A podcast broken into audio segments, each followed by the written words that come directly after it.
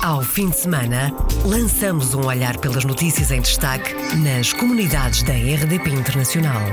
As reportagens, os protagonistas e os acontecimentos na revista da semana. Edição de Virgílio Luís Silva. Em destaque neste programa, milhares de trabalhadores portugueses conseguiram ver aumentadas as suas pensões pelo trabalho realizado no estrangeiro. 3 milhões e meio de euros no ano passado, que este ano devem chegar aos 4 milhões. Na sexta-feira da semana passada, o embaixador de Portugal em França foi condecorado por Emmanuel Macron com a Ordem de Mérito pela ajuda na melhor eficácia do diálogo franco-português. Já são mais de duas centenas de empresários portugueses no mundo que estão inscritos no segundo encontro de investidores da diáspora. Viana do Castelo é o destino nos dias 15 e 16 de dezembro. Bem-vindo à Revista da Semana. Revista da Semana. Iniciamos esta revista da semana com a notícia que milhares de trabalhadores portugueses conseguiram ver aumentadas as suas pensões pelo trabalho realizado no estrangeiro. 3 milhões e meio de euros no ano passado, que este ano devem chegar aos 4 milhões de euros. Revelação feita pelo secretário de Estado das Comunidades. No ano que passou, de 2016, tínhamos andado na ordem dos 3 milhões e meio de euros e este ano estamos a superar esse número de acordo com os dados que tem vindo a ser possível apurar. Ainda não são definitivos, não estamos ainda com o ano eh, concluído, mas eh, esta é uma das áreas de mais importante trabalho da Direção de Serviços e o que é importante transmitir-se é que os gabinetes de apoio ao imigrante nos municípios, que estão em interação com a Direção de Serviços do Porto, são essenciais para que muitos imigrantes que trabalham em países onde a carreira contributiva é difícil muitas das vezes de alcançar, como sabemos, há trabalhadores que têm uma carreira contributiva por vezes em vários países. Cada país tem o seu próprio sistema contributivo e eh, uma das áreas eh, vitais do trabalho da Direção de Serviços do Porto é, é precisamente de conseguir acompanhar toda essa carreira contributiva e recuperar esses direitos sociais. Devo dizer que um dos países onde mais temos conseguido recuperar direitos sociais é a Suíça. Na Suíça, a dupla tributação de rendimentos está no centro das preocupações dos trabalhadores portugueses, uma matéria que está a ser acompanhada pelo governo, diz José Luís Carneiro, para explicar o que está em causa. Na Suíça, durante toda a vida de trabalho, os portugueses fazem descontos para um fundo e as próprias entidades patronais realizam eh, descontos para esse fundo. Acontece que muitas das vezes há trabalhadores portugueses que não têm conhecimento dos descontos que foram efetuados pelas entidades empregadoras ao longo do seu percurso de vida profissional e, por este desconhecimento, acabam por não recuperar na plenitude esses direitos. Ora, um dos trabalhos que tem vindo a ser prosseguido pela Divisão de Serviços do Porto é precisamente de acompanhar, esclarecer, muitas das vezes realizar traduções de comunicações formais que os trabalhadores recebem das entidades empregadoras e muitas das vezes não dominando a língua estrangeira acabam por ter dificuldades em poderem ler e interpretar essas comunicações e outras vezes responder a essas comunicações. Daí que eh, essa seja uma das prioridades do trabalho da Direção de Serviços do Porto. Declarações de José Luís Carneiro na sessão de encerramento do projeto Interparte, organizado pela CGTP Intersindical, em conjunto com as suas homólogas do Reino Unido e da Polónia, aqui em Lisboa. Durante a conferência, com o Brexit à porta, o conselheiro da Embaixada do Reino Unido em Lisboa, Peter John Abbott, referiu que o governo britânico oferece novas garantias aos cidadãos da União Europeia que residem no Reino Unido e às suas famílias. É o novo Estatuto do Residente Permanente, mais eficaz e simplificado. Peter Abbott acrescentou que o Reino Unido quer que os estrangeiros permaneçam no país. Conhecer as propostas é fundamental, considera o secretário de Estado das Comunidades, para destacar que o governo britânico está a ter em conta os direitos dos trabalhadores estrangeiros. É necessário conhecer essas condições. Contudo, não poderia deixar de dizer que a mensagem que o conselheiro da Embaixada Britânica aqui deixou é uma mensagem positiva, na medida em que, por um lado, reconhece a importância das diferentes comunidades migrantes que hoje residem e que trabalham no Reino Unido. Em segundo lugar, a mensagem de que tão importantes são aqueles que são altamente qualificados como os restantes trabalhadores dos diferentes setores da atividade económica, da restauração, à agricultura, à indústria, e em terceiro lugar, que o governo britânico está a estudar um conjunto de medidas, tendo em vista salvaguardar os direitos fundamentais desses trabalhadores e as boas condições de entrada, de residência e de trabalho no Reino Unido. A ver, vamos, é para já a postura do sindicalista da CGTP, Carlos Trindade. A postura do governo britânico eu não posso dizê-la que seja positiva. Por princípio será positiva, mas temos que ver como é concretizada no texto exato, nas medidas concretas, nas políticas a realizar. Carlos Trindade não tem dúvidas de que o Brexit vai aumentar a dificuldade dos trabalhadores direitos iguais, salários iguais mantêm-se. O Brexit vai aumentar as dificuldades, a aplicação no terreno deste princípio vai aumentar as dificuldades dentro da Grã-Bretanha no mundo do trabalho, mas a, a, continuação do nosso combate sindical para que não exista discriminações, para que não exista dumping social na Grã-Bretanha vai se manter. Ainda no Reino Unido e depois das notícias de fraude com as marcações eletrónicas no Consulado-Geral de Portugal em Londres, o secretário de Estado das Comunidades recordou que, para já, está em curso a contratação de cinco funcionários para o Consulado de Londres e dois para Manchester. A informação que temos neste momento é de que os meios que foram colocados em Londres e em Manchester vão permitir reduzir tempos de espera, possibilitar, por exemplo, o registro de nascimento, que demorava vários meses quando assumimos funções, poderá ser feito em três semanas. Sindicatos portugueses, polacos e britânicos em conjunto fizeram uma campanha de informação e esclarecimento sobre os direitos dos trabalhadores no Reino Unido, campanhas que são para continuar, afirma Carlos Trindade, da CGTP Intersindical os materiais que nós eh, produzimos, particularmente o Manual de Direitos, particularmente a difusão do, do, folheto, onde damos informação sintética dos direitos e, por outro lado, o acesso a um blog em três línguas, português, inglês e polaco, e as informações são sempre baseadas no mesmo princípio. Os direitos têm que ser aplicados sem discriminação. No Reino Unido estão inscritos nos serviços consulares e na Segurança Social Britânica 232 mil portugueses, mas a comunidade portuguesa está estimada em números muito mais elevados. Na sexta-feira da semana passada, o embaixador de Portugal em França foi condecorado por Emmanuel Macron com a Ordem de Mérito pela ajuda na melhor eficácia do diálogo franco-português. O apoio e o lobby diplomático de Moraes Cabral na eleição da nova diretora-geral da Unesco, uma ex-ministra francesa, também pesou para a conquista deste galardão. Usário Salgueiro, correspondente da RDP em Paris. As palmas são para Moraes Cabral, embaixador de Portugal em França. Acabara de ser condecorado como grande oficial da Ordem de Mérito pelo Estado francês. Uma condecoração pelo trabalho realizado para bem das boas relações entre os dois países e no apoio dado na eleição da ex-ministra francesa da Cultura para diretora-geral da Unesco. Coube Nathalie Loiseau, a ministra francesa dos Assuntos Europeus, fazer as honras da casa em substituição de Emmanuel Macron. Participei nesse, nesse esforço, bem conseguido e e, enfim, acho que a Unesco atravessa um período difícil e ter alguém uh, que tenha clarividência, a inteligência e a capacidade da senhora Azulé poderá ser um grande benefício e poderá permitir à Unesco restabelecer a sua credibilidade. Moraes Cabral termina a missão em Paris daqui a uma semana. Destes anos, na capital francesa, tem boas e más memórias.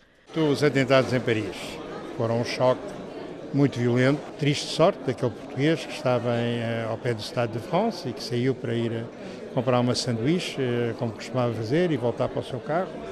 E depois foi apanhado. E depois veio Nice. E a injustiça desta, barbaridade, desta barbárie é uma coisa extremamente chocante. O acordo que tira, digamos, o português do gueto e o transforma numa língua de modernidade, uma língua de trabalho, isso também foi uma, uma coisa importante durante a minha estadia.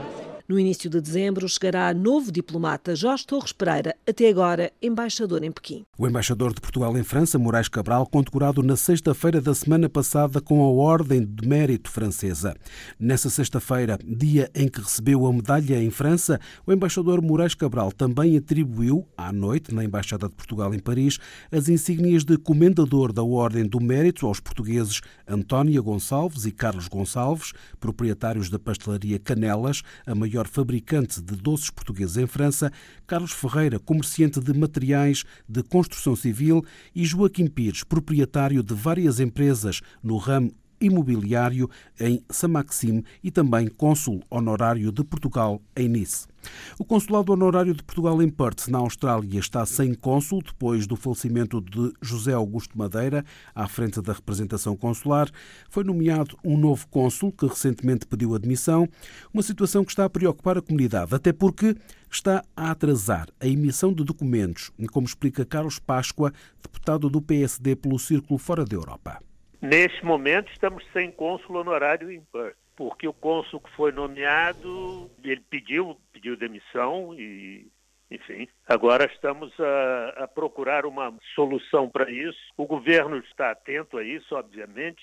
E não há atrasos? Há atrasos aí. O, pro, o problema é que, que, nós conversamos, quer dizer, a opção seria, enquanto não se nomeia o outro, outro cônsul, mandar uma pessoa de Sydney com a máquina para fazer o atendimento na, nas permanências, mandar uma semana ou duas. Só que a máquina, como está aqui em Portugal em manutenção, atrasou as pessoas ficam realmente meio desesperadas porque é marcada permanência para uma semana. Aí a máquina não chega, tem que passar para a semana seguinte. Isso não é bom porque tira a credibilidade, lamentavelmente tira a credibilidade de um trabalho que está sendo extremamente bem feito. Carlos Páscoa, que constatou na Austrália o aumento pelo interesse da língua portuguesa. O número de alunos praticamente dobrou, que é uma demonstração que eles, tendo material e tendo as condições para estudar, têm interesse nisso. E, aliás, há um interesse cada vez maior, eu posso lhe garantir disso, porque a rádio SBS, que transmite nas diversas línguas, eu estive lá dando uma entrevista também, já tinham cortado o tempo que era dedicado à língua portuguesa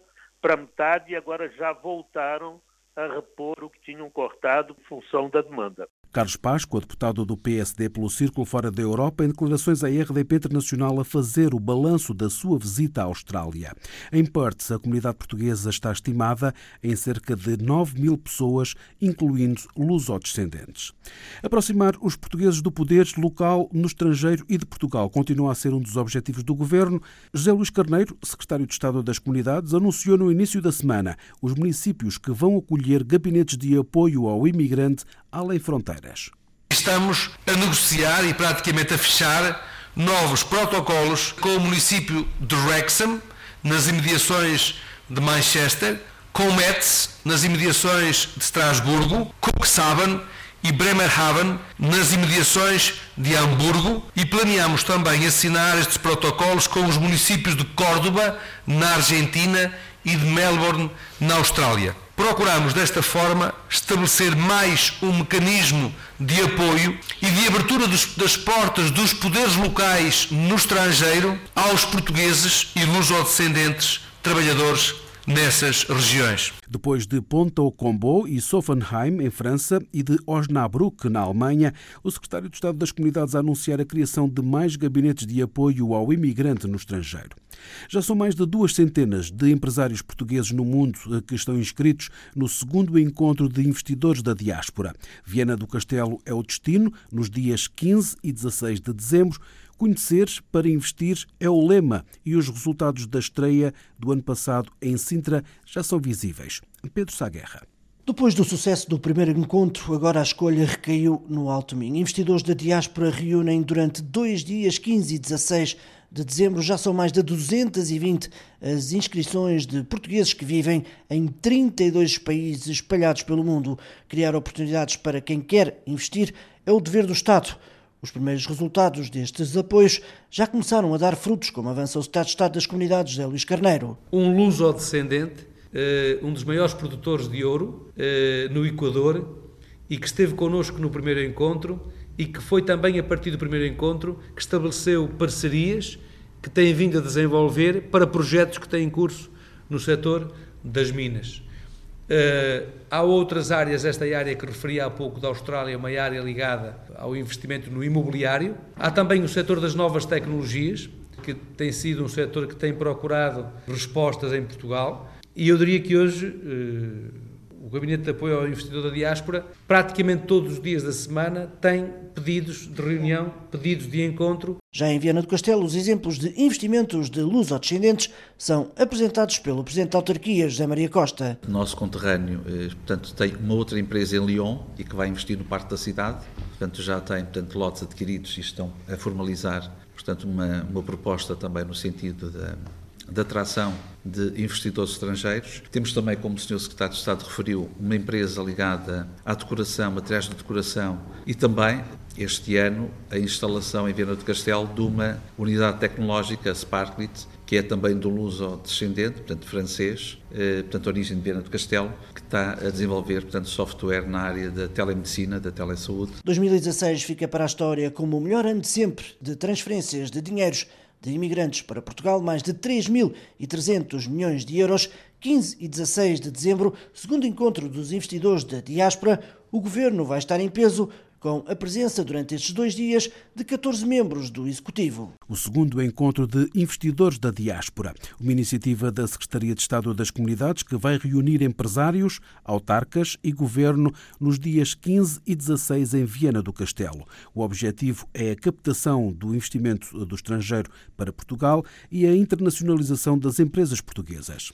A Escola de Português do Clube Vasco da Gama nas Bermudas quer acreditação do Instituto Camões, Instituto da Cooperação e da Língua. Hugo Pereira, presidente do Clube Vasco da Gama, explica a importância do reconhecimento por Portugal na certificação dos cursos. Com a acreditação da escola portuguesa, mas também a nível de projetos que a gente tem a desenvolver com o Instituto Camões e, como é óbvio, a gente quer dar mais estabilidade às crianças portuguesas que estão a aprender a língua portuguesa e não só, também temos pessoas, crianças bermudianas que querem aprender e também adultos que querem aprender, aprender o português. O pedido de acreditação tem como objetivos aumentar os anos de escolaridade até ao momento e só até ao quinto ano, bem como dar início a cursos para adultos queremos aumentar os, os, anos de escolaridade, porque acaba por ser bom não só para as crianças que estão a aprender, e alguns já jovens, mas também para os adultos, que a gente quer muito em breve estar a dar aulas para os adultos. E isso vai fazer uma grande parte, porque a gente sabe perfeitamente que chegamos à, à quarta classe ou ao quinto ano e acabarmos com a língua portuguesa ali, vai se tornar muito, muito difícil a continuidade do desenvolvimento da língua, porque vão para os seus locais de trabalho e falam inglês, vão,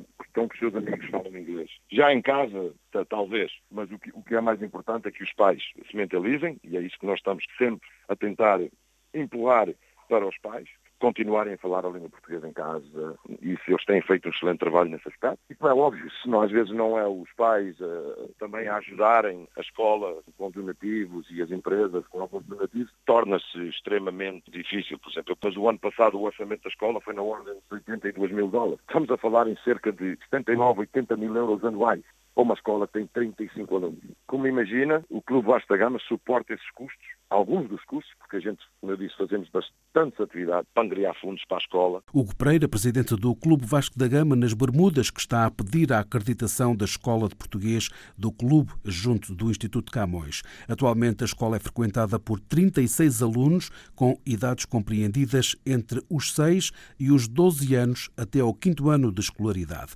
A população das Bermudas ronda as 65 mil pessoas, 25% são de origem portuguesa, maioritariamente açoriana. Faltam professores e manuais para ensinar português na Argentina. Pedidos feitos ao governo por conselheiros das comunidades e associações. Estas necessidades foram transmitidas ao secretário de Estado que recentemente visitou o país. A RDP Internacional Maria Violante Martins, conselheira pela Argentina, lamenta que haja professores em formação, mas não a dar aulas não temos coordenador. O Camões é que seria o nosso nexo com as associações. E o Camões dá, só dá professorado, não dá aulas. E então o que estou a fazer agora é tentar rapazes que gostam de ensinar, de que vou a ver se temos professores de português recebidos, não é? Recebidos no Camões. E é isso que nós pedimos. Ao ter já os rapazes em segundo nível e em terceiro nível, creio que é quarto nível que acaba, é muito importante que esses rapazes que estão a formar em Camões sejam os próximos professores professores que venham às associações a ensinar, não é? Precisamos também os livros, a currícula do como é que há de fazer e vamos tentar agora, com a ajuda do secretário de Estado, que nós levamos o petitório e com os rapazes que estão aqui e o novo uh, rapaz que veio para o Camões tentar de coordenar tudo o que é a língua portuguesa neste momento. Sempre com a sintaxe europeia, que nós queremos que nossos filhos aprendam a sintaxe europeia, o que é que nós falamos. Maria Violante Martins acrescenta que só existem duas associações com aulas de português. Neste momento temos 40 eh, aqui pessoas, não é só jovens, é pessoas idosas que por curiosidade, por querer saber de Portugal e por querer aprender a língua, meninos pequeninos a rapariga também tem. É em Clube Português de Buenos Aires, creio que há uns 40 ou 50 também. É os únicos dois lugares neste momento, as associações temos com professorado português. Depois está nas universidades ou em, em escolas superiores. O que está é o português nas aulas, mas com sintaxe brasileiro o ensino de português do Brasil nas universidades da Argentina, onde faltam professores de português para dar aulas em associações. Declarações à RDP Internacional de Maria Violante Martins, conselheira das comunidades pela Argentina e membro da Associação Mulher Migrante. Hoje completa 19 anos e vai haver almoço de convívio na Casa de Portugal. A África do Sul é terra de oportunidades, de acordo com empresários madeirenses que, na quinta-feira, começaram uma visita ao país, fazem parte da comitiva do governo regional. A África do Sul representa uma oportunidade de investimento para os empresários madeirenses. No sentido contrário, os imigrantes no país são bem-vindos a investir na Madeira. O presidente do Governo Regional da Madeira começou na quinta-feira uma visita à África do Sul que se prolonga até hoje, domingo. Diz que a sua função é abrir portas, mas na quinta-feira, logo no arranque da visita, Miguel Albuquerque fez um reparo ao Governo de Lisboa diz que não tem reconhecido a importância dos imigrantes a alguns grandes empresários. Esta comunidade é uma comunidade de pessoas de trabalho, mas sobretudo criam as suas empresas. Portanto, é uma comunidade, do meu ponto de vista, tem sido muito subestimada do ponto de vista da perspectiva nacional e da importância desta comunidade. Portanto, é uma comunidade onde o país não tem dado a importância, a relevância, o acolhimento e o carinho que devia ter. E nós temos feito o nosso trabalho e vamos continuar a fazer agora. Temos que, na verdade, aproveitar estas pessoas. Somos os maiores empresários da África, de origem portuguesa, aqui mediados na África do Sul, e temos que aproveitar o potencial de conhecimento do mercado o potencial de negócio que estes empresários têm. O presidente do Governo Regional da Madeira, na África do Sul, acompanhado de empresários madeirenses interessados em investir e em captar investimento. Encerramos esta revista da semana com a notícia que a Misericórdia de Paris vai recolher alimentos para os portugueses mais desfavorecidos em França e entregar cabazes de Natal a prisioneiros. Depois do sucesso do jantar de gala no último fim de semana, a Santa Casa da Misericórdia de Paris prepara mais duas ações de apoio à comunidade portuguesa em França. Primeiro, a recolha de alimentos para garantir o apoio a quem precisa ao longo do próximo ano. Joaquim Silva explica. Nós temos agora duas ações eh, muito importantes na primeira quinzena de dezembro, que é a campanha de recolha de géneros alimentícios. Fazemos apelo à comunidade eh, e temos parcerias com um, umas 22, 23 associações portuguesas, associações e comunidades católicas que participam nesta ação de recolha de géneros alimentícios. Contamos uh, recolher uh, entre 4 a 5 toneladas de alimentos nesta quinzena e isto é muito importante para nós, porque temos eh, umas tantas famílias que ajudamos ao longo do ano e se não conseguimos essas quantidades, depois temos que comprar e, temos que pagar, não é? A recolha de alimentos em França para apoio dos mais necessitados. A Misericórdia na capital francesa vai também preparar um capaz de Natal para levar a portugueses e lusodescendentes detidos nas cadeias francesas temos também o que nós chamamos de cabaz de Natal para os detidos portugueses e luso-descendentes que se encontram nas prisões francesas por toda a França, não é? E que, eh, através dos consulados das respectivas regiões, se identificam o número de detidos que precisam e que aceitam uh, essa ajuda. E, um, portanto, é uma ação também muito importante, porque temos uma centena de detidos é? nas prisões francesas. O provedor da Santa Casa da Misericórdia de Paris, Joaquim Silva Souza, em declarações à RDP Internacional. A Misericórdia de Paris está já a organizar novas ações de apoio aos mais necessitados da comunidade portuguesa em França. Fechamos assim esta revista da semana. Ao fim de semana, lançamos um olhar pelas notícias em destaque nas comunidades da RDP Internacional. As reportagens, os protagonistas e os acontecimentos na revista da semana. Edição de Virgílio Luís Silva.